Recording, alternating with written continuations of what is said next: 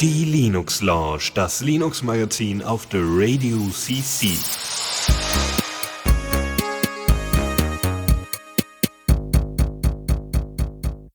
Einen wunderschönen guten Abend hier zur Linux Lounge auf der Radio CC. Ich merke gerade, wir sind etwas leise.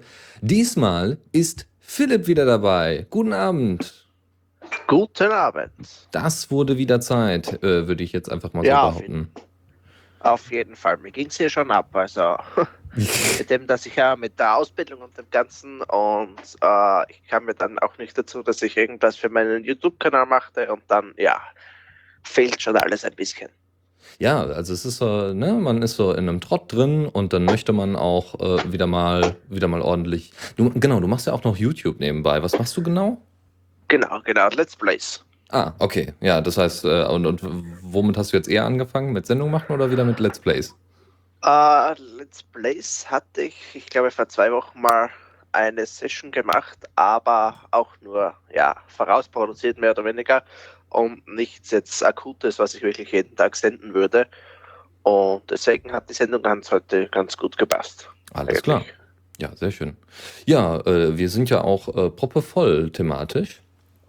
Ähm, wir haben noch, äh, noch so ein paar Sachen von letztem Mal, ja, mehr oder weniger, weil ähm, ich hatte ja in der vorletzten Sendung, da war ich mit äh, Tuxi dabei, also da war Tuxi dabei und da äh, wollten wir erst drüber sprechen, nämlich über die neue GNOME-Version, kam dann aber nicht dazu. Ja, Ähm, weil, äh, also weil erstens ich noch keine direkte Erfahrung dann mit GNOME hatte in der Form, also mit der neuen GNOME-Version, äh, weil Arch Linux noch nicht geupdatet war. Und deswegen haben wir noch ein bisschen drauf gewartet. Lukas und Faldrin haben es ein bisschen angeschnitten, was noch dran war. Ähm, es war letzte Mal zum Beispiel die Frage, äh, ob denn oben diese Notification Bar, also diese, also äh, in der alten Version bei GNOME war unten so eine Meldeleiste. Ja, da wurden dann immer so die Hintergrund-Applikationen auch angezeigt, aber eben auch ähm, Chat zum Beispiel. Also da konntest du dann halt so, so chatmäßig, äh, da gab es so eine Chat-Integration. Du konntest also Pigeon und so weiter dementsprechend dort nutzen. Das, das war ganz cool. war aber eigentlich ausgelegt für Empathy. Wie auch immer, diese ganzen Notifications, die man sonst so kennt vom Mac, äh, nennt, äh, da nennt sich das Growl und äh, ne, einfach diese ständigen Meldungen, ähm, diese ah ja, Notifications. stimmt, stimmt, stimmt. Genau, die sind normalerweise Also, unten gewesen und die sind jetzt oben. Die sind jetzt da, wo der Kalender ist. ah, okay. So, und Ja. äh, da äh, kriegst du dann jedes Mal so einen kleinen weißen Punkt daneben, wenn eine Notification da ist, die du noch nicht gesehen hast wahrscheinlich oder die du nicht angeklickt hast oder was auch immer. Das ist äh, sehr interessant. Äh, äh, und diese Notifications sammeln sich auch dort an. Also du hast auf der, wenn du das Ding aufmachst, ich habe es ja jetzt hier gerade auf, das ist sehr praktisch. Äh, auf der rechten Seite hast du ganz normal deinen Kalender, wo du dann deine Termine siehst, ähm, äh, beziehungsweise nur die, die, die, diesen Mini-Kalender, wo dann eben einfach nur die Zahlen, also die jeweiligen Tage drinstehen, äh, welche Kalenderwoche ist und so weiter. Und auf der linken Seite siehst du Benachrichtigungen als auch Termine. Also die jetzt für heute anstehen. Das heißt, ich habe Ja. jetzt, was ich in der Uni machen muss. Das sind Termine und äh, dass heute Linux Lounge ist. Große Überraschung. Und äh, dass gerade jemand äh, den Kanal betreten hat. das kann ich alles sehen. Cool. Das Ja. ist ziemlich cool, ja. Ähm, ja, weiß ich nicht. Also ja, ich weiß nicht, ob man das, also klar, diese, diese untere Leiste war ein bisschen nervig, aber was mir jetzt so ein bisschen fehlt, die haben jetzt unten, also mh, wo ich noch nicht so ganz weiß, ob das so eine ordentliche Idee ist, ist diese Status-Icons, wenn Pigeon zum Beispiel in den Hintergrund gerückt wird. Äh, diese Status-Icons sind links. Ähm, also so links ganz klein, wie so ein, so ein Wing-Menü, hier so, so Wing-Panel nennt sich das ja. Äh, das kannst du dann ausfahren. Das sind so ein paar, so 10 Pixel breit. Da kannst du dann das berühren, dann geht so ein Pfeil raus. Da auf den Pfeil kannst du draufdrücken und dann siehst du äh, dein OwnCloud-Sync-Teil, dein äh, F-Lux, dein Pigeon, dein Mumble, was auch immer. Das siehst du dann alles. Ähm, da wird es sicherlich in Zukunft noch Extensions geben, die das wieder oben links oder oben rechts reinpacken. Ich bin mal gespannt. So, ja, Ah, warte mal, Tuxi schreibt gerade was. Ja, der Bot ist von sich aus etwas leiser gestellt. Wenn dann die Sendung nochmal leiser wird, kommt nicht mehr viel an. Oh, okay. Äh, ich habe jetzt aber schon hier volle Pulle aufgedreht, was äh, äh, Musiker angeht. Also sollte es irgendwie Unterbrechung geben, dann sag uns das. So. Du musst Okay. noch mehr auftreten. Noch, Noch mehr. mehr. auftragen. Mehr. Noch mehr. Okay, dann schauen wir nochmal. Äh, weil wir wollen ja hier auch nicht übersteuern, das wäre ja auch doof. Ich kann es ja nochmal ausprobieren hier. Was schreibt er nu? Ach so, ach, Tuxi, du verwirrst mich hier während der Sendung. Aber das Witzige ist, genau denselben Satz hat Faldran letztens zu Tor gesagt während der Sendung. Ich habe ja die, die letzte Sendung noch gerade gehört. okay, gut. Ähm, kommen wir zu den eigentlichen Themen und äh, dann öffnen wir doch, Moment, öffnen wir doch erstmal die erste Rubrik. Neues aus dem Repo. So. Also das ist jetzt eindeutig übersteuert, zumindest auf meiner Seite. Upsala, ja, dann, äh, okay, das sollte nicht. Äh, dann muss ich nochmal gucken. Äh, Aber was soll's. Äh, während du das fixst, kann ich ja schon mal anfangen. Äh, und zwar mit Audacity 2.1, eine Version, ja, eine neue Version. Ist ja durchaus etwas länger schon her, 29. April steht, ah, 29. März steht hier als Veröffentlichungsdatum.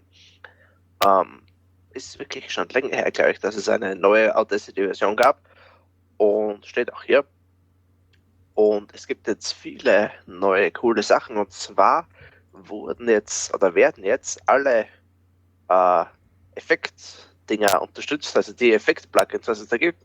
Da gibt es ja die verschiedenen, da gibt es dieses LD, äh, ne, LADSPA, dann dieses VSD, was man ja allgemein kennt, und die Audio-Units von OS X und glücklicherweise wurden die jetzt alle drei eingebaut, beziehungsweise ich glaube VSD und äh, das andere gab es schon, aber nicht so ganz, naja, funktionsfähig. Eingebaut nicht, aber Schnittstellen sind zumindest da, soweit ich weiß. Also Unterstützung für diese Plugins sind jetzt drin. genau, ja. Also wirklich gescheite Unterstützung. Ich glaube, es gab schon, zumindest bei den Audio-Units weiß ich jetzt, dass es die gab, aber halt, naja, nicht so übermäßig gut. Und die Noise-Unterdrückung, also die ja, Lärmunterdrückung, die Geräuschunterdrückung, wurde jetzt umbenannt von Noise Removal auf Noise Reduction, also von äh, Geräusch entfernen nach Geräuschreduktion. Ähm, anscheinend auch ziemlich verbessert. Ich muss mir die neue Version unbedingt holen. Und auch diverse andere kleinere Dinge. Ähm, ja, die Effekte wurden teilweise ausgebaut. Was ich hier sehe, die Meta-Toolbars wurden äh, ja, ein bisschen umdesignt, wobei ich jetzt gar nicht sicher weiß, wo die sind. Auf jeden Fall zeigen sie jetzt mehr Informationen. In kleineren Platz ist immer gut. Und ja, bei der Spektral Selection, also Spektraldinger sind diese alten Dinger, die die Frequenz, wenn ich mich recht erinnere, darstelle, darstellen. Und da wurde auch ein bisschen dann gebastelt. Ja. Mhm. Ja, das hört sich doch schon mal gut an, weil Audacity ist also eines der Programme, die wir auch äh, vom Radio natürlich exzessiv nutzen, äh, wenn es denn nötig ist. Also ich nutze es für meinen Podcast, weil es auch nur, äh, sagen wir mal, entweder zu volle Alternativen gibt. Also Adur sieht zwar ganz nett aus, aber ich, äh, ist jetzt nicht so intuitiv, sagen wir mal. Und alles, was jetzt ein bisschen weniger Features hat, hat gar keine Features außer Aufnehmen. Ja? Und das ist halt ein bisschen blöd. Ja, das stimmt schon, ja. Aber wenn ich mich recht erinnere, ist das letzte Update dann wirklich schon länger her, oder täuscht mich das? Oh ja, oh ja. Also, also ich meine, Audacity kriegt ah, ganz ja, selten mal ein Update. Ja, ich habe hier gerade die Neuigkeitenliste offen und da war Audacity 206 war am 29. September 2014. Ja gut, okay. Aber das geht also, ja auch. Ja. ja. also, ja, geht. Also obwohl es so oft eingesetzt wird und auch so oft beworben wird und auch, glaube ich, eines der bekanntesten Audiobearbeitungstools ist, äh, hat es ähnlich wie Diaspora das Problem mit Entwicklern. Scheint so zu sein, ja. Ja. Naja, so, äh, genau, kommen wir zu einer anderen Distro. Und zwar Antagos. Antagos ist, äh, das habe ich in vergangenen Linux-Launches mal erzählt. Ich habe Antagos mal eine Weile benutzt. Ähm, das ist eine Arch-basierte Distro, die äh, quasi mit allem mitkommt, was man denn so braucht. Ja? Also es gibt ja Manjaro. Manjaro ist so zwar auf Arch basierend, aber hat noch seine eigenen Repos. Antagos hat zwar auch ein paar Repos, aber äh, beschneidet das auf das Nötigste. Und Antagos hat jetzt auch nicht so in der Form Releases eigentlich. Aber jetzt vor kurzem haben sie eine neue, ein neues Inst eine neue Installer-ISO veröffentlicht. Und äh, mit, einem, mit dem neuen Installer, nämlich, äh, äh, ja, man weiß nicht, wie man ihn aussprechen soll, CNG oder was? Also SNG? äh, ja, Hachi, Gesundheit, ja. Ähm, das so heißt ungefähr der Installer. Das Witzige ist, ich, ich ähm, helfe da ein bisschen mit zu übersetzen. Ähm, es, die, die benutzen einen Dienst, der heißt Transifex Und dort kann man relativ einfach Open Source, äh, Open Source Projekten helfen bei der Übersetzung von ihren Sachen. Und das ist ganz witzig, weil, äh, naja, man tut zwar wenig, aber das ist halt, das rundet so das Bild von so einem Installer echt ab oder von, von so einer ganzen Distro ziemlich ab. Und das ist echt schön. Ähm, und man, man steuert so seinen Teil bei, auch ohne programmieren zu können. Und wie gesagt, Transifex ist da ziemlich cool, äh, vom Interface her sehr einfach zu bedienen. Und deswegen auch für Leute, die mit der Open Source Community diese unterstützen wollen, vielleicht jetzt nicht unbedingt finanziell, sondern einfach mit Inhalten, aber selber nicht programmieren können. Also da kann man die Leute dran verfassen. VLC nutzt das, glaube ich, auch. Uncloud nutzt das. Also da kann man mal gucken. Wie auch immer, Antagos ist wie gesagt eine Arch-basierte Distro, die X-Server, Wayland und so weiter und so fort alles schon mitliefert mit Lock-and-Screen und ordentlichem schönen grafischen Installer und so weiter. Ganz toll. Und dann habt ihr halt eine Arch, bis auf wenige kleine Pakete, die dann halt äh, äh, eine Zeit lang dauern oder ein bisschen verändert sind. Ähm, und das war's, ja. Aber es ist alles vorbereitet. Total cool. Hauptsache eine Distro mehr. ja, genau. Ja, es ist vor allem was für die Leute, die äh, diese lange Arch-Installation darauf keinen Bock haben, aber ein Rolling Release haben wollen. Also das ist so ein bisschen, es ist so ein bisschen zwiegespalten. Ich meine, ich weiß, wie ich einen Arch ordentlich und schnell installieren kann. Inzwischen, ja, nach, weiß ich nicht, inzwischen zehn Installationen, die ich jetzt inzwischen durchgeführt habe von, von Arch, ähm, ist das nicht mehr so ein Riesenproblem, hat man das drauf. Aber um Leute erstmal an so einen Rolling Release äh, äh, also Zyklus, nicht Zirkel, ähm, zu gewöhnen, ist Antagos vielleicht gar keine schlechte Idee. Oder um einfach mal zu zeigen, weil du kannst ja jede Desktop-Oberfläche, die du haben möchtest, kannst du da ja integrieren ähm, beziehungsweise jede Desktop-Oberfläche, die auch äh, Arch Linux anbietet.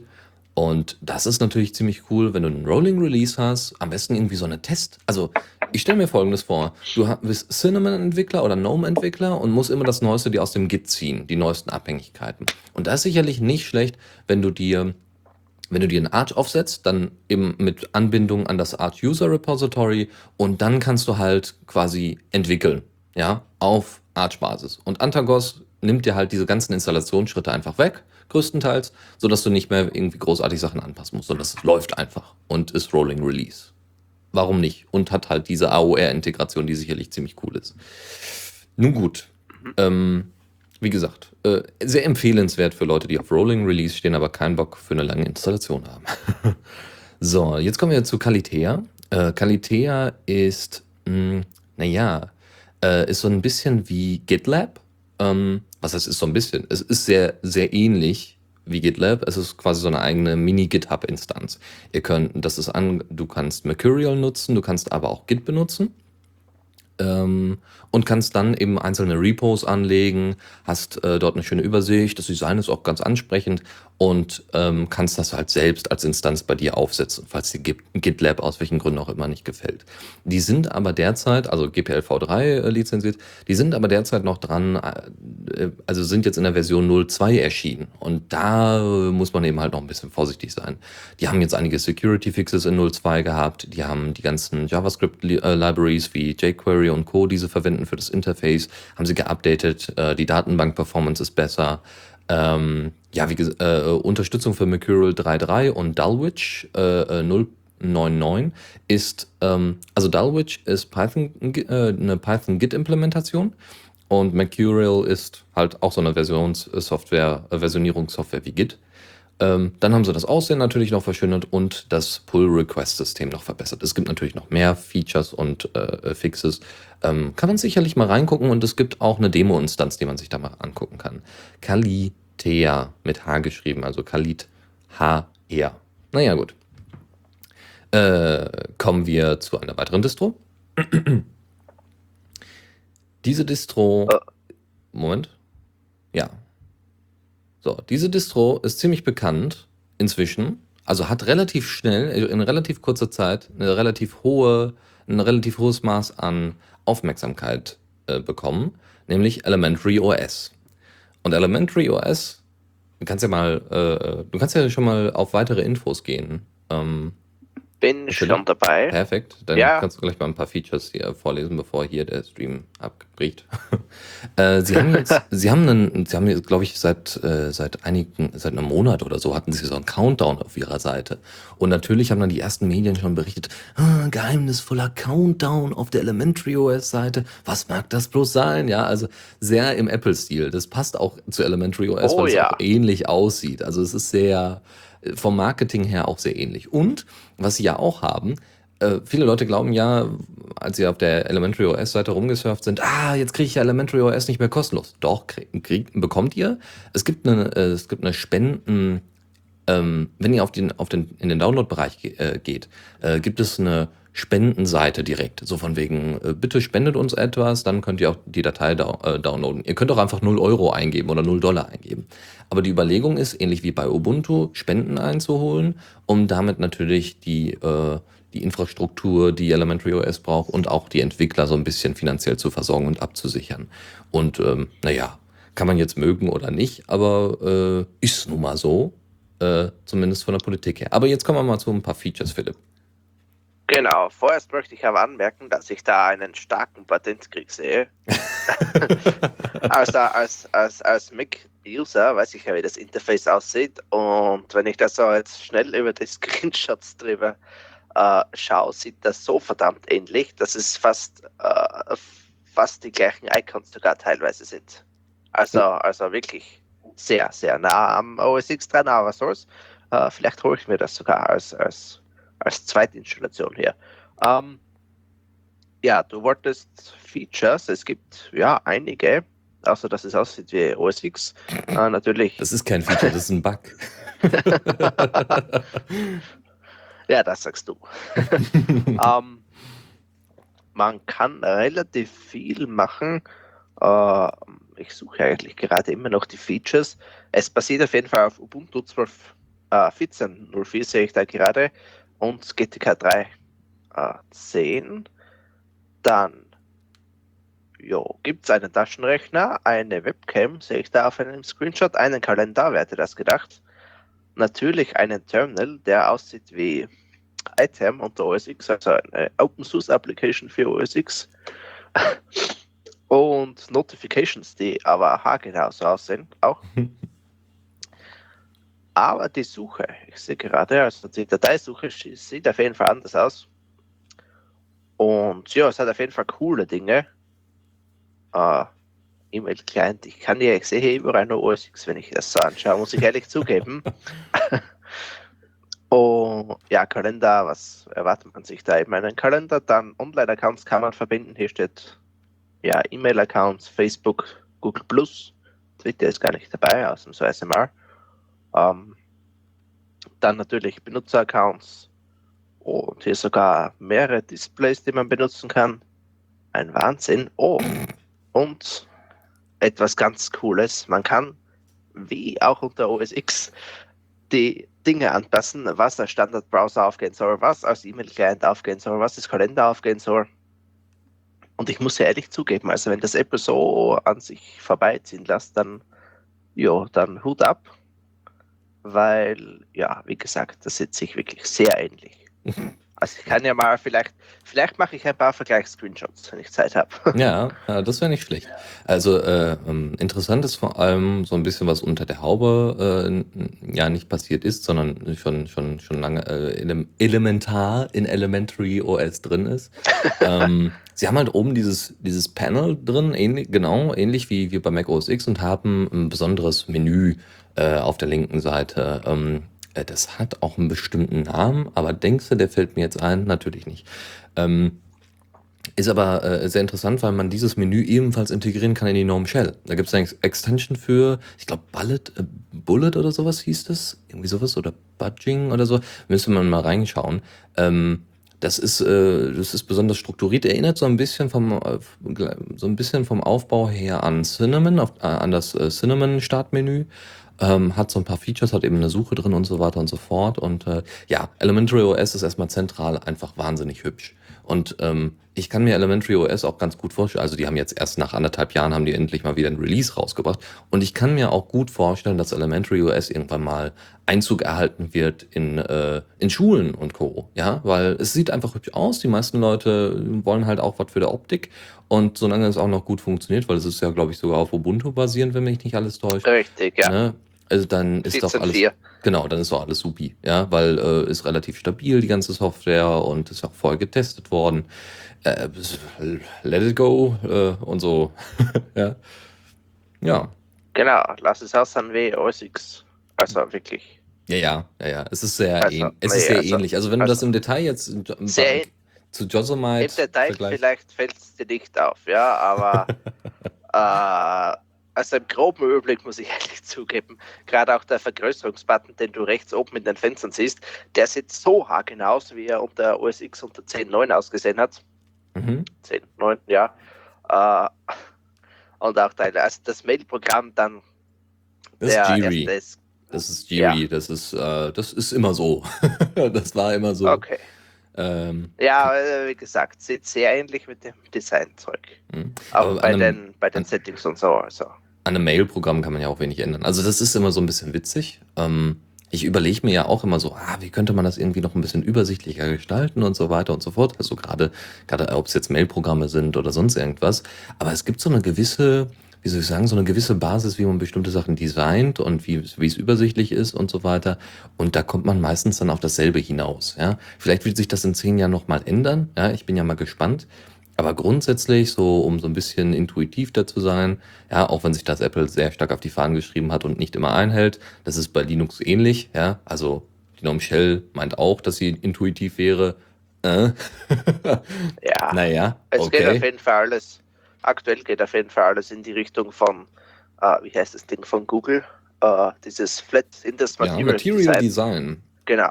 Also Ja, das sieht man ja mittlerweile überall. Genau. Und das ist auch gar nicht schlecht. Ja? Witzig ist eigentlich, dass Google nicht damit angefangen hat, sondern eigentlich in Anführungszeichen äh, Windows. Ja, die haben dieses Flat Design Das- eingeführt. Ja, Windows hat's verkackt. Also, Ja, genau, die haben es verkackt. So, dann haben sie irgendwie dann noch einige Versionen nach, nach der, nach der äh, 8er Version veröffentlicht, dann ging es so langsam. Ähm, aber trotzdem, ja, gut. Aber genau, gut gemachtes Flat Design heißt Material Design, das ist richtig, ja. okay, das zu Elementary. Aber jetzt kommen wir, wo wir gerade bei Mails waren und Mail-Clients, kommen wir jetzt zu einem. genau, zu Tuto, Tuto Nota. Ähm, ich glaube, den hatten wir vor Ewigkeiten mal in einer Oh ja. Da Ja, Tutanota noch heißt grob, er. Ah, ja, ich das Ja, grob dran, ja, grob dran erinnern. Äh, auf jeden Fall verschlüsselte E-Mails, was auf jeden Fall sehr cool ist. Es ist jetzt draußen aus der Beta mit Version 1.9. Ähm, es, sie versprechen, dass es für immer gratis ist und man 1 GB Speicherplatz hat. Äh, als Service, sich- ja.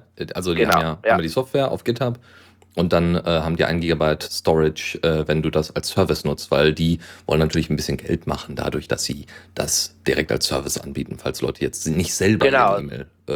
Ein E-Mail-Ding Nur sagen sie, dass du einen Gigabyte gratis bekommst. Für immer. Hm, hm. Also ist dann die Frage wieder, wie sie sich finanzieren, aber ja. Wahrscheinlich dann Ah. in Anbindung an große Firmen. Macht ja auch Sinn. Und soweit Ja, ich mich das könnte durchaus Sinn machen. Ja. Und, und soweit ich mich äh, entsinne, oh ja, was heißt große Firmen, auch mittelständische Unternehmen haben gerne solche kleinen niedlichen Services. Vor allem wenn, ne, einfache Verschlüsselung und so und dann immer erreichbar, weil schönes Webinterface und so. Ähm, aber äh, ich, ich, ich, ich glaube sogar Tutanota war äh, von einigen deutschen Entwicklern, was jetzt nicht irgendwie besonders ist oder was jetzt nicht irgendwie hervorgehoben werden soll, aber es ist halt ganz schön, Naja, dass, stimmt schon, ja. Ne? Also ist ganz schön, dass man mal ein bisschen IT sieht, die nicht aus den USA kommt. Ja, also KDE ist so auch so ein, so ein Mega-Beispiel, ne? Mit Anbindung an OwnCloud und Co. Ähm, obwohl, na, das Internet ist international, Open Source ist international. Ja, fuck it. Warum gibt's Nationen? Ja. ja dann. So. Ja, aber- Su SUSE dürfte da auch ein gutes Beispiel sein. Die waren ja, zumindest erinnere ich mich noch, dass die einmal aus Deutschland kamen, oder? OpenSUSE. Hm, Das weiß ich gar nicht. Das kann sein, ja. Das wäre interessant. Aber schon. Ja, gut. Aber Tutanota, wie gesagt, äh, ist jetzt endlich aus der Beta raus. Und das ist ganz witzig. Der Konkurrent in Anführungszeichen oder ein ähnliches Programm, Mailpile, das hatten wir vor zwei Wochen in der Linux Lounge. Mailpile hat es nicht geschafft, aus der Beta rauszukommen, weil die so viele Fehler noch gefunden haben und weil die User das so unbenutzbar fanden, dass äh, Mailpile gesagt hat, Freunde, äh, wir machen nochmal neu. Also nicht komplett neu, aber wir, wir setzen uns da nochmal hin und machen das ordentlich, damit das ordentlich funktioniert. Und das ist schon mal Also- äh, ganz schön. Ja, SUSE scheint eindeutig was Deutsches zu sein. Erstens mal ist die Holding dahinter eine GmbH. Äh, Hm, ja. Und laut Wikipedia ist es in Deutschland sehr verbreitet. Ah, warte mal. Linux Game, SUSE Linux Game in Nürnberg, 1992 gegründet. Mhm. Hm. Also ja auch ein relativ großes Ding eigentlich. Ja gut, 750 Mitarbeiter mehr oder weniger groß. 750 für äh, so eine Distro, ja. Aber ich meine, wo wird SUSE denn noch eingesetzt? Also tut mir leid, aber ich habe von OpenSUSE oder SUSE grundsätzlich habe ich wenig gehört in all der Zeit, äh, die wir hier die Linux Lounge machen. Das stimmt schon, aber angeblich laut Wikipedia wird es sehr in Deutschland sehr weit verbreitet auf Servern eingesetzt. Servern und Desktops. Hm. Äh, ja, Also wird nicht inzwischen mehr Ubuntu und Debian eingesetzt als alles andere? Vielleicht, ja, Red Hat nicht so sehr. Okay, interessant, schön. ich hatte, es, ich hatte es einige Zeit in Einsatz, also OpenSUSE. Äh, stimmt, ja, das war mit von Novell wurde das ja ziemlich gepusht, wenn ich mich da recht erinnere. Hm, wurde sogar aufgekauft, wenn mich nicht alles täuscht. Also, äh, Könnte sein, ja. Ja, und Novel hat es, glaube ich, dann auch wieder verkauft. Ich weiß es nicht mehr. Die Zeiten sind auch vorbei. Wie gesagt, kaum Relevanz, zumindest in der Medienberichterstattung und somit leider auch kaum Relevanz bei uns. Äh, vielleicht, wenn, wenn irgendein OpenSUSE oder SUSE-Nutzer noch irgendwo unter uns weilt, dann kann er uns ja mal zuschreiben, wie das denn derzeit aussieht mit OpenSUSE. Ja, also, ähm, was es da vielleicht für Neuerungen gibt, die wir verpasst haben oder äh, ja, wa warum man denn SUSE benutzen sollte, ähm, aus welchen Gründen, anstatt Ubuntu oder Debian oder Arch oder Fedora. Ja gut, es gibt genügend Gründe, Fedora nicht zu nutzen, aber gut. Bevor wir hier das Bashing jetzt weiter betreiben, würde ich sagen, gehen wir das zur nächsten Rubrik. Newsflash. Gute Idee. So ist es. Und zwar ähm, Open Hardware Synth. Ähm, das ist Genau. Das ist, äh, das, äh, ja, also es gibt, äh, es wird derzeit äh, geplant, so einen kleinen Open Hardware Syn Synthesizer zu bauen. Ja, also damit du Sounds und so weiter anlegen kannst. Und dann auch noch, soweit ich weiß, sogar noch programmieren kannst, wenn mich nicht alles täuscht. Äh, ja, nicht, ja, das auch. Also es gibt so bestimmte Takte, die du dann vorgeben kannst, äh, Achteltakte, 16 Takte und so weiter und dann dementsprechende Kicks, die du dementsprechend dann auch noch mixen kannst. Also wirklich so, eine schön, so ein schönes kleines äh, äh, Synth-Gerät. Das wird auch in Mainz äh, vorgestellt demnächst. Ähm, so, so ein Prototyp wird davon vorgestellt. Das hört sich echt, also das sieht auch cool aus und ich bin ja mal gespannt, was daraus wird. Ne? Und dadurch, dass es auch noch Open Hardware ist, ist ja noch cooler. Ja? Die erste äh, Einheit soll ungefähr 320 Euro kosten. Was, ja, naja, was schon. Ein stolzer Preis ist. Ja, ich weiß gut, nicht. Ich es weiß nicht, was sonst die Hardware. Dinge. Genau, es ist Open Hardware. ja, ich finde, und es schaut nicht so schlecht aus, so ist es. vom Bild her gesehen. Ja, es muss halt nur ordentlich umgesetzt werden. Ich habe so ein, ich habe so ein ähnliches Ding gesehen. Da haben die, äh, haben äh, Schüler das mit dem Raspberry Pi gemacht. Es gab irgendwie, ne, jeder hat so ein Pi bekommen äh, von den Schülern. Cool. Ne, die waren so ein, so ein Team. Jeder hat ein Pi bekommen und da gab es eine bestimmte Software, die dann dementsprechend äh, äh, Sounds äh, generiert hat. Und du konntest dann, also du hattest dann irgendwie so einen Kick. Das war eine Art von Sound und du konntest dann diese Kicks äh, zeitlich anpassen. Ne? Also dann, wie, wie auch da, diese kleine Synthbox, konntest du dann sagen, okay, äh, per Code, ja, so wird halt live ausgeführt, das ist total cool, kannst halt live mischen und zwar hattest du dann so Programmcode, der wird mehrfach ausgeführt und so, kannst auch sehen, wie oft das ausgeführt wird. Richtig cool und konntest dann eben an bestimmten Stellschrauben im Sinne von äh, Zahlen, die einfach in dem Code drin waren, ähm, diese konntest du verändern und damit halt den Ton verändern. Und äh, die Kinder haben halt da sofort losgelegt und haben dann so ihre eigenen kleinen äh, Electronic-Sounds gebaut. Das war echt nicht schlecht. Und ein paar davon, wenn die die als CC veröffentlichen, wäre schon nicht schlecht. Also ziemlich cool, weil das wäre auch mal eine neue Art von Musikunterricht und so ein kleines Open-Hardware-Ding. Wenn das jetzt nicht so, wenn das jetzt nicht 320 Euro kosten würde, dann könnte man das vielleicht auch mal an Schulen oder sowas bringen, so von wegen, hier, das ist mal praktischer Musikunterricht, ohne gleich ein Instrument zu haben. Genau, so Musik und Werkunterricht mehr oder weniger kombiniert. Ja, genau, genau. Okay, äh, dann kommen wir zu, zum Diaspora Development Review äh, aus dem Mo vom Monat März. Ähm, das haben sie jetzt veröffentlicht. Das machen sie ja jetzt regelmäßig. Seit zwei, drei Monaten machen sie das, glaube ich. Regelmäßig solche Reviews, wo einfach drin steht, ah ja, das haben wir jetzt gefeatured, das haben wir jetzt gemacht, das ist gefixt und so weiter und so fort. Wir haben jetzt mal die besten Sachen rausgegriffen. Äh, Diaspora hat, äh, ist jetzt derzeit im Release Candidate äh, 05 ähm, also Version 05. Release Candidate, weiß ja natürlich jeder, aber okay, ist im Endeffekt die Vorversion zur eigentlichen Veröffentlichung. Das heißt, die letzten Bugs werden gefixt, ja, die letzten bekannten Bugs werden gefixt. Äh, und so dann wird noch ein bisschen, dann wird noch einiges an Beta-Testing betrieben und so weiter. Es wird geguckt, äh, äh, ob alles funktioniert. Leute sollen das testweise mal bei sich installieren und ausprobieren, auch auf größeren Pods und so. Und dann kann man so die letzten Sachen ausmetzen, damit endlich die 0.5er Version eine ziemlich stabile Version ist. Meistens ist die 051er sowieso immer besser, also die 0, 001er noch hinten dran. Ähm, mal schauen. Also, wir haben inzwischen für die 05er, nee, nee, nicht für die 05er, sondern nur für den Monat März alleine 75 Pull-Requests von 14 Programmierern. Das ist schon mal nicht schlecht.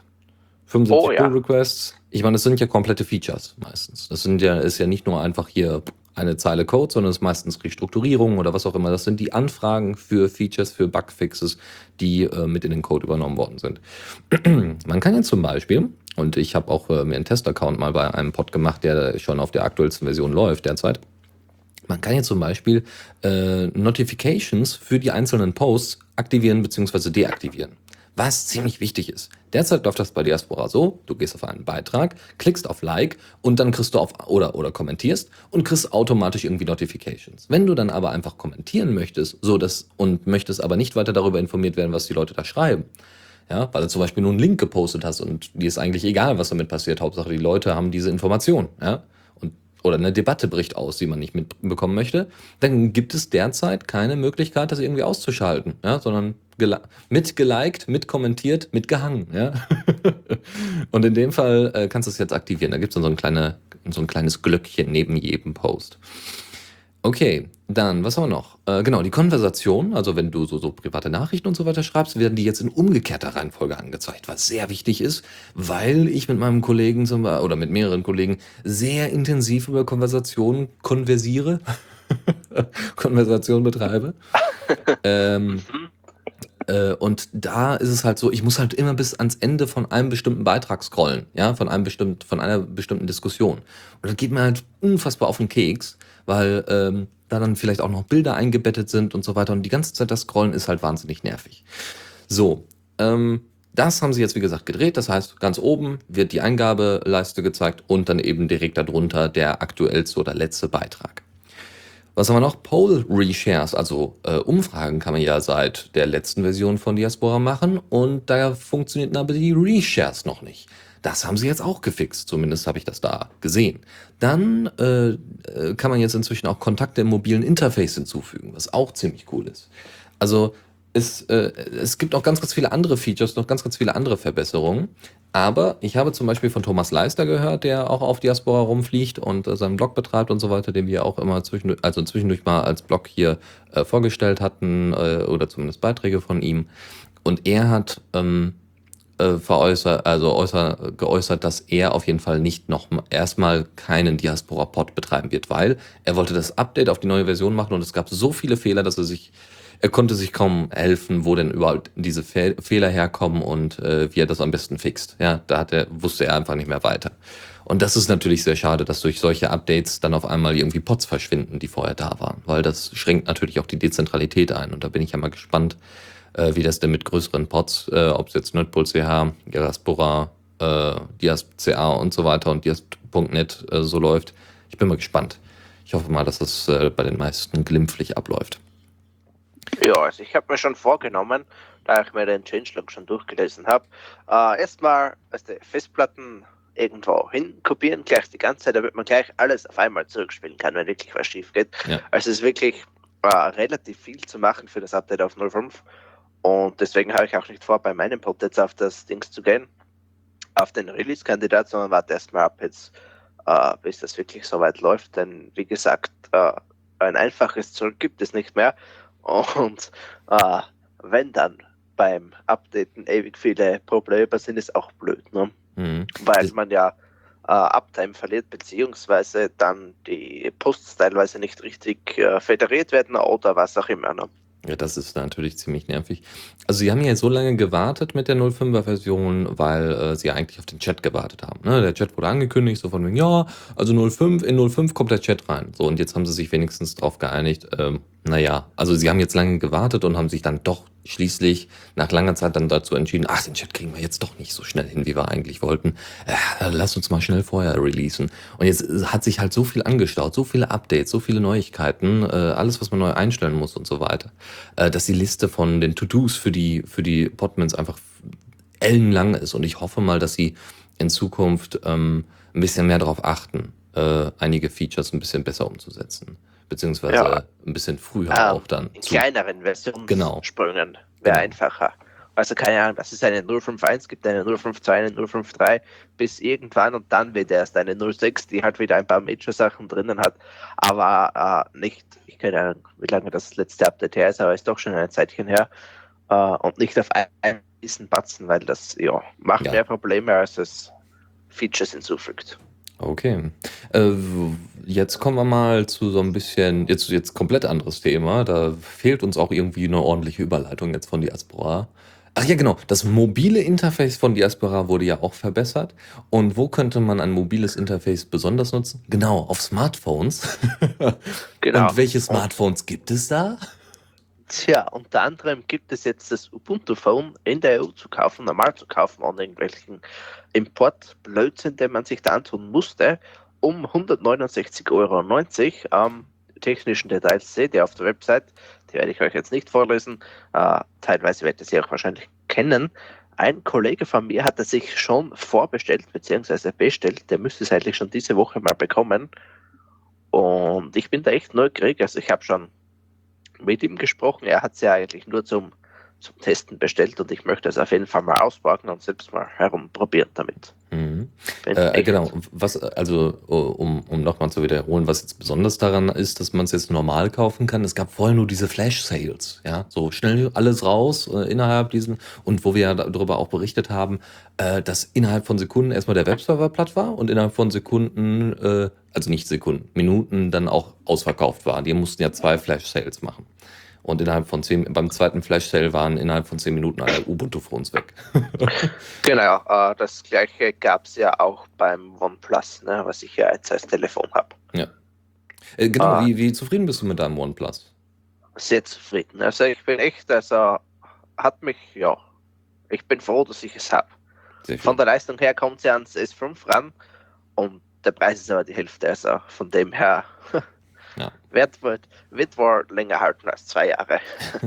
Und es sind genauso viele Kinder dafür gestorben bei, dem, bei, der Produktion oder so ähnlich. Naja, gut. Okay, kommen ja, wir mal zu. Wäre ja? die, wär die Linux Lunch gestern gewesen, hätte man zwei Invites verlosen können. Aber heute sind sie, heute sind sie leider schon abgelaufen. Ah, schade, schade. Ja, aber wir können uns leider nicht an OnePlus Invites äh, orientieren. Das funktioniert nicht. ja, vor allem, weil sie ja random kommen. Ne? Genau, genau, genau. Okay, gut. Dann äh, machen wir jetzt mal weiter mit der nächsten Rubrik. Zockerecke. Jawohl. Und da ähm, gehen wir mal so ein bisschen wieder in die Sterne. Ich weiß nicht, in letzter Zeit, also ich weiß nicht, ich hatte das, glaube ich, auch in vergangenen Lounges mal angesprochen. Das ist, äh, es ist also, äh, als allererstes kommt meistens Space, ja, also thematisch. Es gibt so viele, wahnsinnig viele Spiele, äh, die innerhalb des Weltraums ähm, ähm, stattfinden, in welcher Form auch immer, ja, also Exploration zum Beispiel, also dass du äh, einfach irgendwie so, so durch, durch ähm, also so Exploration-Spiele meine ich, das ist so, eine, so ein bisschen Genre so ungefähr. Du läufst halt, du fliegst halt einfach durch den Weltraum und kannst dann ferne Planeten besuchen, aber es bleibt relativ ähnlich, ja, oder ne, so automatisch generierte ähm, Weltraumgeschichten. So, jetzt kommen wir aber mal hier zu einem äh, Strategiespiel und nämlich, äh, nämlich Star Drive 2. Und äh, naja, Star Drive, ich, ich hab, kann mich nicht erinnern, dass es einen ersten Teil gab. Also den muss es ja gegeben haben, aber ich war nicht dabei. uh, doch, es gab einen ersten Teil, aber irgendwie kommt mir vor, als wäre der auch erst gestern released worden. Also vom Vergleich her jetzt. Äh, keine Ahnung, ich hatte den vor kurzem gleich bei Steam in meiner Liste drinnen und auf einmal ist da ein zweiter Teil da. Woher ja. auch immer der gekommen ist. äh, hast du, hast du mal, also hast du Star Drive mal gespielt? Nö, ich glaube, ich wollte spielen. Es ist, glaube ich, auch auf meiner Wunschliste, aber ich habe keine Ahnung mehr, um was es da ging. Mhm. Nun, also hier geht es wohl darum, dass du, äh, ähm, also es ist erstmal äh, turn-based, ja, so, so, so, wie heißt das denn? Wie heißt das denn auf Deutsch? Rundenbasiert. Genau, rundenbasiert. Ja. oi, oi, oi. Ähm, Ach, ähm, wenn ich kurz noch intervenieren hm? darf, es gibt einen ersten Teil auf Steam um genau den gleichen Preis. Äh, anscheinend ist die Geschichte sogar die gleiche zwischen ersten und zweiten Teil, was ich jetzt auf die Schnelle durch schnelles Drüberlesen gesehen habe. Ähm, ja. Ja. Ähm, das ist ganz witzig. Sie, sie versuchen irgendwie beides miteinander zu verknüpfen. Also einmal dieses ähm, rundenbasierte und dann gibt es, äh, ähm, wie hier geschrieben wird, spektakuläre Realzeitkämpfe. Äh, ja, das heißt, du hast dann eben, du musst dann warten, bis der nächste vorbeikommt, also bis der nächste angreift und dann kannst du äh, aktiv dagegen vorgehen. Das ist schon mal nicht schlecht. Also weil es nimmt dem, also du hast zwischendurch mal so Ruhepausen, ja, weil es ist dann rundenbasiert so ungefähr und dann kommen dann eben nochmal richtige Battles mit rein, äh, wo du dann in, Re äh, in Echtzeit da agieren musst und das, das ist, finde ich, eine ganz gute, äh, äh, ein ganz guter Kompromiss, wenn es um äh, Strategiespiele geht. Aber auch genau, du musst dann, sieht das sehr hübsch aus. Du musst dann 100 Jahre warten, bis ein Gegner kommt. Genau. Also du und hast dann dauert der Krieg 200 Jahre und dann, ja. also, also, du hast irgendwie so eine Rasse, die, also so eine intergalaktische Rasse äh, und dann musst du natürlich versuchen, deine Rasse bis an die oberste Stufe zu stellen und so weiter und so fort und alle anderen zu unterjochen. Du kannst durch Asteroidengürtel hindurchfliegen und hast auch irgendwie so eine Art Mutterschiff, was du steuern kannst und so. Es ist schon, schon nicht schlecht, ja. Ähm, und äh, wie gesagt, das ist jetzt erstmal äh, für Linux veröffentlicht. Und äh, es gibt da auch nochmal Videos zu bei uns in den Show Notes und nochmal ein bisschen ein paar Gedanken von Leuten, die das schon mal gespielt haben. Ähm, ja, am besten, also die, die, die, was, was jetzt hier der, der Schreiberling hier von, von Gaming on Linux schreibt, ist, äh, kauft es. Zusammengefasst, kauft es, ja. Und zwar jetzt schon. Selbst wenn es erstmal noch nicht ähm, Jetzt, wenn es erstmal noch nicht äh, äh, an manchen Stellen vielleicht noch hakt wegen Bugs und so weiter. Aber grundsätzlich scheint die, die äh, seit dem 13., also seit heute, äh, äh, scheint die Linux-Version wieder ordentlich zu funktionieren. Also soll das nicht das große Problem sein. Cool. Sehr schön, sehr schön. Endlich wieder Space. so. Da muss ich ja zugeben, ich spiele aktuell äh, Mass Effect. Ich glaube, das gibt es da nicht für Linux. Aber noch nicht. Äh, noch nicht ja. Ähm, es ist das erste RPG, was ich spiele und das ist echt also Wahnsinn. Hätte ich mir nicht so cool vorgestellt, wie es wirklich ist. Ich hab's, ich hab's, äh, ich hab Mass Effect mal eine Weile lang auch gespielt. Also ich, ich bin sehr daran erinnert worden, äh, also ich habe deswegen Mass Effect gespielt, erstens, weil es mir ein Kollege empfohlen hat und zweitens, weil ich ja so ein großer Fan von Knights of the Old Republic war, von Star Wars damals, von, aus dem Star ah, Wars. Ja. Äh, das war sehr ähnlich aufgebaut. Also äh, da war es halt so, du läufst halt da rum, äh, interviewst irgendwie Leute und versuchst dann irgendwie da, also am besten hilfst du diesen Leuten und wenn du dann irgendwie einen Kampf hattest, dann stoppte die Zeit. Ja, also du äh, Feind hat dich gesehen oder du hast den Feind gesehen und dann konntest du dann äh, so, so die nächsten drei Angriffe auswählen. Das war ah, ganz niedlich. Ja, und schon. bei Mass Effect ist es etwas, ähm, etwa, etwas mehr Echtzeit, ja, und ist auch grafisch sehr, sehr schön. Oh ja, was mir, ja, ich mache es ja als Let's Play und ja, ein bisschen Eigenwerbung schaue ich nicht, aber es kommt erst bei mir am Kanal. Ich glaube, äh, die erste Folge kommt in 19 Tagen, genau. ja. Und ich habe auch schon sechs Stunden aufgenommen. Also es ist wirklich Wahnsinn. Was mir auch sehr gut gefällt, ist vor allem, äh, dass die Dialoge wirklich synchronisiert sind und vor allem deutsch synchronisiert sind. Cool. Was ja auch nicht bei jedem Spiel mittlerweile der Fall ist. Und es gibt äh, relativ viele Dialogoptionen. Also muss man schon sagen, Hut ab. Ne? Mhm, ja. Also ich hätte, ich hätte, also ich, ich spiele deswegen inzwischen äh, solche Art von RPGs nicht mehr, weil ich äh, bei, bei Star Wars konntest du halt äh, ne, zur dunklen oder zur hellen Seite überwechseln, äh, je nachdem, was du tust, ja, ob du den Leuten hilfst ja, oder nicht. Du, kannst oder du bei Mass Effect ja genauso. Genau, genau. So das Problem ist aber, ähm, ich war mir schon damals nicht so ganz genau, also ich habe dann eigentlich immer zur hellen Seite tendieren wollen, Das hat aber nie funktioniert, großartig. Also was heißt, hat ganz oft nicht funktioniert. Ich habe dann gesagt, ja, dir will ich helfen. Und auf einmal hatte ich dann irgendwie Minuspunkte und bin, bin zur dunklen Seite gewechselt. Und ich denke nur so, warum? Ich wollte ihm helfen.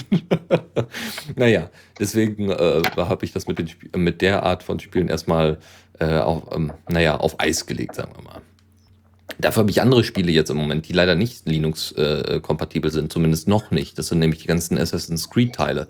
Ich habe mir jetzt letztens zwei äh, ältere Teile geholt, Revelations und Brotherhood, und bin ähm, mehr oder minder begeistert, je nachdem welcher Teil. Aber es ist, äh, ja, also es hat sich jetzt etwas äh, gesenkt, äh, weil die zocke ich auf der Xbox. Äh, mein, mein Linux-Spielekonsum hat sich etwas, äh, wie soll ich sagen, äh, abgesenkt und das ist ein bisschen schade. Deswegen braucht man vielleicht mal wieder gute Titel, gute große Titel. Und vielleicht ist ja ähm, das, was wir gerade besprochen haben, das Spielchen Star Drive 2, eines dieser. So, jetzt kommen wir aber noch schnell zum zweiten und letzten äh, Ding hier in der Zockerecke und zwar äh, Taktik äh, hier Flammenberge. Flammenberge ist ein ganz witziges äh, ähm, äh, taktisches RPG. Ähm, ihr, habt so ein, ihr habt so ein paar Leute, also ihr, habt so, so, eine Draufsicht, die übrigens grafisch sehr angenehm ist, also so Pixelgrafik, so ein bisschen, aber nicht, nicht, nicht Pokémon-mäßig, schon ein bisschen detaillierter. Ähm, sehr hübsch, sehr, sehr, sehr schön und auch nicht nur 8-Bit, ja, also oder 16-Bit, sondern wirklich vollwertige Farbe. Sieht sehr schön aus. Ähm, äh, guckst, äh, von, man, man guckt aus Vogelperspektive auf diese Map drauf und kann dann seine Figuren die irgendwie auch schießen können und kämpfen können und so weiter, versucht man dann äh, in, Richtung, in die Richtung zu bewegen, wo dann die Feinde kommen. Ja, und kann dann sagen, hier bitte die exekutieren, so ungefähr. Ja, also es ist ganz nett, es sieht auch ganz hübsch aus. Es wird wahrscheinlich auch noch eine super Story oder sowas dazu erzählt. Aber grundsätzlich ist es einfach markieren, also mehrere Figuren markieren, in die Richtung ziehen und dann sagen, hier bitte killen.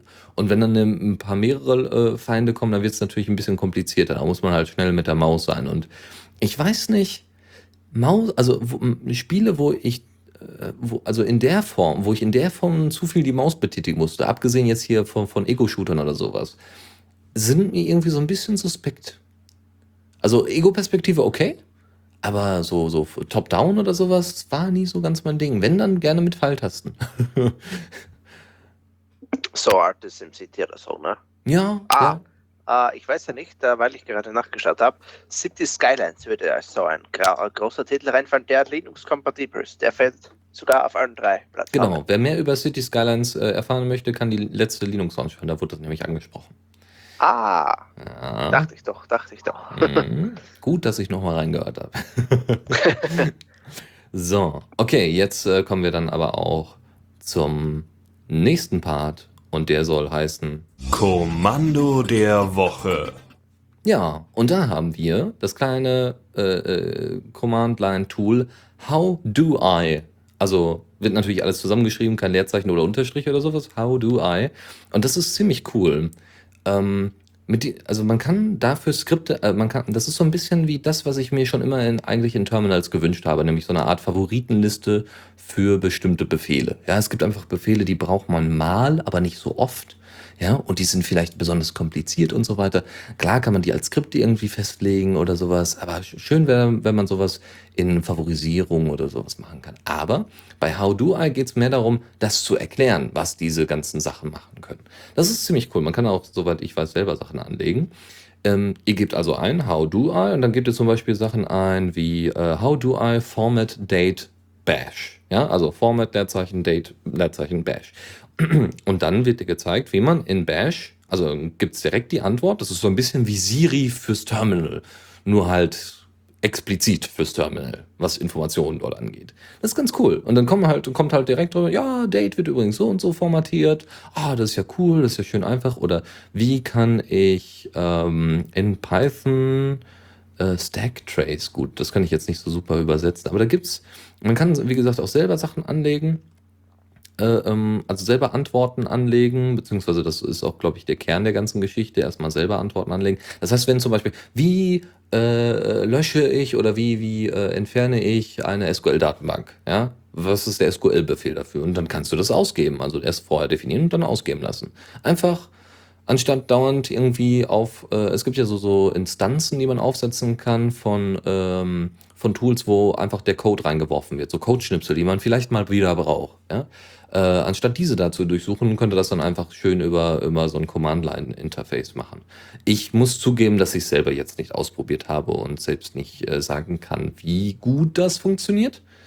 Ähm, aber ich bin tatsächlich dazu, äh, weil ich habe ganz andere Sachen ausprobiert dafür im Gegensatz.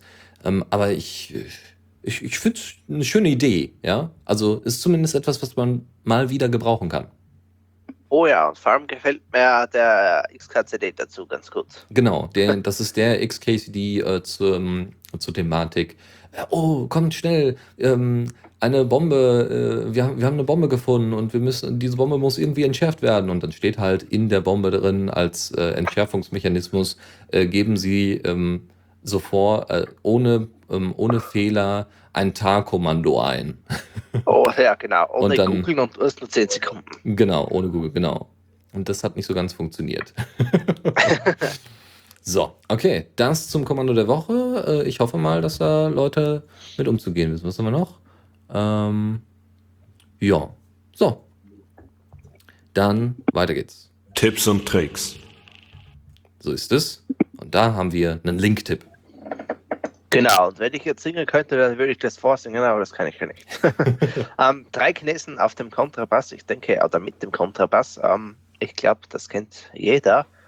Ähm, wer sich den Text ein bisschen sparen möchte, gibt es da einen lustigen Command dafür, äh, beziehungsweise eine ganze Abfolge als Skript, kann man sich mal anschauen. Äh, sieht ganz witzig aus. Jo. Mhm, genau. Es ist einfach so, ne, drei Chinesen mit dem Kontrabass, dann werden die Vokale ausgetauscht und so. Das ist eine schöne Vorschleife.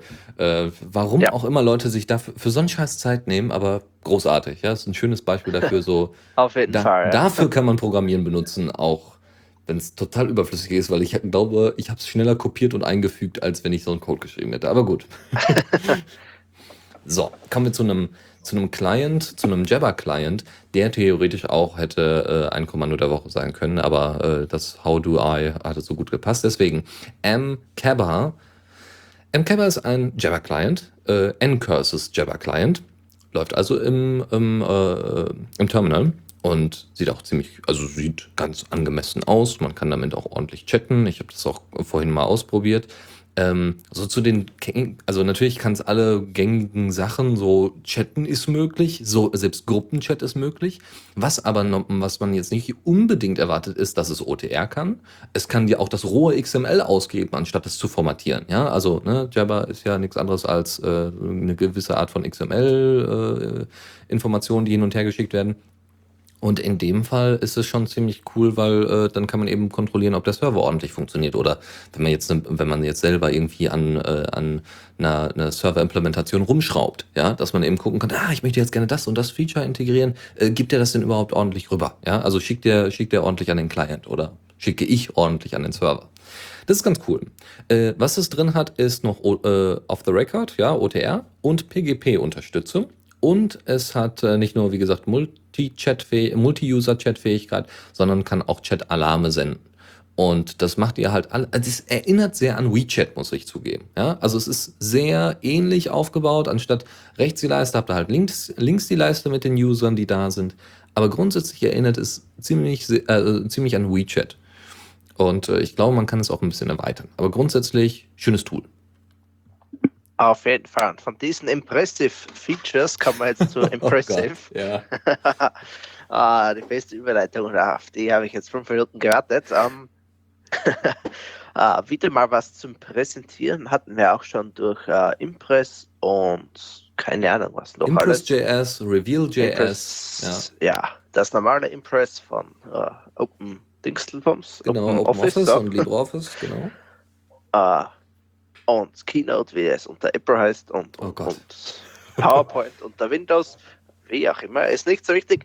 Ähm, Impressive ist ein ganz kleines Ding, eigentlich, es kann nicht viel, äh, ein bisschen, bisschen Übergänge, ein bisschen Übersicht, äh, ein bisschen Highlighten und ein bisschen Spotlighten. Aber äh, es scheint ganz nett zu sein. Kann man mal testen, denke ich. Es läuft auf Python, also dürfte ziemlich überall laufen. Äh, ja, ist aber jetzt nichts Weltbewegendes, würde ich mal behaupten. Ja. Also genau, ist jetzt nichts Riesiges, aber hat wohl eine gute Formatierung. Ein, ähm, ein Kollege von mir nutzt das wohl sehr erfolgreich und äh, ist da ähm, ist er sehr zufrieden mit. Ja, weil es sehr, sehr simpel, schnell mal eben so eine Präsentation äh, ähm, äh, zu, zu ha ha haxeln, haxeln, häckseln. Das ist mal schnell gemacht mit dem Ding wohl. Gut, kommen wir nochmal zu XM, äh, XMPP, zu Jabber. Und zwar Kaiwa. Kaiwa ist äh, ja ein Webclient, ein XMPP Webclient. Warum braucht man sowas? Ah, kommen wir gleich zu. Ähm, das ist eine Fork tatsächlich. Äh, ein Fork von O-Talk, äh, was wohl auch ein XMPP Web-Client ist, aber der hat wohl noch ganz, ganz andere Features. Also da ist irgendwie noch WebRTC und so ein äh, Zeug drin. Das ist natürlich ziemlich cool. Also WebRTC-Schnittstelle im Sinne von, ähm, äh, dass ihr da, da, darüber, also die, es gibt ja so eine Audioschnittstelle für den Browser, damit ihr über WebRTC sprechen könnt. Ähm, und diese Audioschnittstelle wird da wohl für Jingle wohl angezapft, wenn mich nicht alles täuscht. Äh, das ist bei O-Talk der Fall, bei Kaiwa jetzt nicht. O-Talk ist aber wohl relativ groß und deswegen haben sie da ein paar Sachen rausgeschmissen oder zumindest die Schnittstellen da äh, erstmal zugemacht. Mal gucken, was da in Zukunft noch kommt. Äh, so, Kaiwa hat äh, unter anderem Features, die auch im, im XMPP, äh, ähm, also im XEC, XET. Also es gibt ja hier so bestimmte Standard, also den, den XMPP-Standard. So, und da gibt es bestimmte Abkürzungen dafür, wenn, ich glaube, XEP, ähm, äh, gibt es so Abkürzungen dafür, für die einzelnen Standards, welche Features es gibt. Ja? Und einige dieser Features sind zum Beispiel äh, Message Correction. Ähm, also das heißt, ihr könnt Nachrichten bearbeiten, wie bei Skype früher. Also ich kann mich noch an die alten Zeiten von Skype erinnern. Ich glaube, das Feature ist auch immer noch drin. Wenn ihr was geschickt habt und ihr habt gesehen, ah, ich habe mich verschrieben, dann könnt ihr bei, wenn euer Server das unterstützt und euer Client das unterstützt, könnt ihr Nachrichten nochmal nachträglich bearbeiten und nochmal losschicken, so ungefähr. Und dann werden die nochmal verbessert. Ähm, dann gibt es Nachrichten-Mitschnitt-Sync, also eine Synchronisation für die Mitschnitte, die ihr habt von, von äh, Kontakten und so weiter. Da, da werden dann die Mitschnitte, also alles, was ihr chattet, wird auf dem Server belassen. Was man natürlich nicht bei jedem Server haben möchte und was auch nicht jeder Server überhaupt zulässt. Äh, aber das, das ist eine Möglichkeit, also das unterstützt äh, äh, Kaiwa als Möglichkeit, dass man das wieder, äh, dass man das wieder äh, rufen, also dass man das abrufen kann.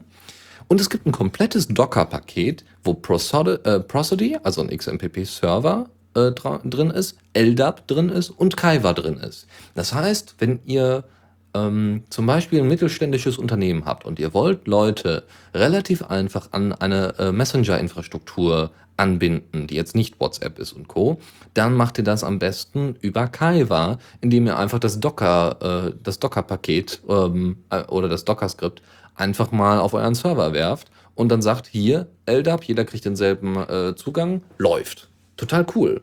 Was es auch noch hat, ist O-Embed. Das heißt, es werden Videos und so weiter direkt drin angezeigt. Total cool. Äh, und Avatar-Unterstützung ist auch schön. Und alles unter der MIT-License. Ja. Und sieht hübsch aus. Juhu. Total cool. Könnte. So. Könnte man durchaus brauchen. Ja, ich finde schon. Also wie gesagt, ich denke immer so an mittelständische Unternehmen, ja, weil ähm, ich kenne äh, ein, zwei Unternehmen, äh, die intern ähnlich arbeiten, aber ich weiß nicht, ob sie unbedingt mit XMPP arbeiten. Ich glaube nämlich nicht, sondern irgendwie mit einem komischen Provider und das ist halt immer ein bisschen eklig, wenn man eigentlich das noch, weil das sind IT-Unternehmen, wenn man eigentlich die eigene IT-Infrastruktur nutzen könnte, es aber nicht tut. Und Das ist ein bisschen, ich finde es ein bisschen erbärmlich, weil wenn man es schon hat, dann kann man doch. Da habe ich doch den Vorteil, dass ich mit meiner One-Man-Firma nur mit mir selbst arbeiten muss. Sehr schön, sehr schön. So, dann kommen wir jetzt noch zu den letzten zwei Sachen. Und einmal Scrollback. Ähm, Scrollback ist äh, ein Tool, womit ihr äh, Chat, also ihr, das ist im Endeffekt ein Community-Tool. Also, ihr geht auf diese Plattform, dort gibt es einzelne Räume zu bestimmten Thematiken. Ja, zum Beispiel einen Raum für Linux und da gibt es ein, eine bestimmte Diskussion in diesem Raum, äh, die sich speziell für, äh, um GNOME dreht. Ja? Und dann könnt ihr diese Diskussion reingehen und könnt in Realzeit quasi forenartig chatten. Ja? Also ihr könnt ganz normal chatten und das wird aufgezeichnet. Was den Vorteil hat, dass man da dann eben nochmal zurückscrollen kann. Deswegen Scrollback. Wann nutzt man so, so eine Software? Um, ich hatte mir überlegt, ein Einsatzpunkt wäre zum Beispiel, äh, äh, ein Einsatzort oder eine Einsatzsituation wäre, ähm, so wie wir das machen bei uns im Hackerspace, wir haben äh, ja sowieso die ganze Zeit unseren Jabba-Chat offen, aber grundsätzlich wäre das ganz cool, wenn es zu, wenn ihr eine Veranstaltung habt und ihr macht diese Community auf und die Leute können einfach in Realzeit chatten. Vor allem könnt ihr da auch eine äh, IRC-Client mäßig, äh, könnt ihr dann auch noch daran. Das ist auch ziemlich cool. Also ihr könnt äh, einen IRC-Chat dort anbinden. Das ist echt nicht, nicht schlecht. Ähm, und da wäre halt interessant, was die Leute zu einzelnen Veranstaltungen zum Beispiel gesagt haben, ja, also oder beim Congress, ja, ihr habt so einzelne Säle und dann habt ihr das genau so in Scrollback, wo ihr dann einzelne Räume habt für diese Säle und dann könnt ihr dort dann rein, ja, äh, Nord News waren total toll oder waren total doof oder was auch immer und dann kann eben zurückgescrollt werden, wer das geschrieben hat, beziehungsweise was geschrieben wurde. Auch bei Live-Blogs und so weiter, auch bei der Linux Lounge, auch bei was auch immer, überall, äh, weil ich scrolle ja auch zurück, nachdem die Sendung vorbei ist, um mal zu gucken, was denn so geschrieben worden ist. Ähm, und das ist bei einigen Livestreams oder sowas sicherlich sehr, sehr hilfreich, sowas mal zu haben. Ja, das ist Scrollback und jetzt noch das letzte und zwar auf Node.js, äh, das ist Jingo, das letzte. Äh, Jingo ist eine Node.js Wiki-Engine, aber nicht nur Engine, sondern sie hat wohl auch Interface. Also ist sie nicht nur eine Engine. ähm, das ist Git-basiert, was ziemlich cool ist. Ihr braucht also nicht großartig Datenbank, außer die Datenbank vielleicht von GitHub. Ja, äh, nein, also ihr braucht hab dann einfach Git anbinden. Datenbank von GitHub, genau. Da kommt man ja so leicht dran. ähm, GitHub, ich hätte da mal gerne Ihre Datenbank. Oh ja, natürlich, gar kein Problem. Hier, da gibt es einen Button bei uns auf der Seite, einfach runterladen. Äh, sind auch Passwörter in, im Klartext drin. Ähm, das ist auch wohl nur ausgerichtet für einen, also für, äh, ähm, für einen Nutzer erstmal. Äh, also ist ja Git normalerweise nicht, aber in dem speziellen Bereich, was Ad Administration angeht zum Beispiel, ist das ausgerichtet für einen Nutzer. Das heißt, es soll so ein bisschen so, ein Self-Wiki sein. Ja, ihr selbst wollt dokumentieren, was auch immer. Ja, zum Beispiel, ihr könnt das dann in Markdown dokumentieren, was ziemlich cool ist. Äh, GitHub-flavored Markdown. Und äh, dann fangt ihr da einfach an zu tippen und habt dann eben eure Informationen für euch gespeichert in einem Git und könnt dann eben auch Veränderungen und so weiter wahrnehmen und lesen und so. Das ist ziemlich cool.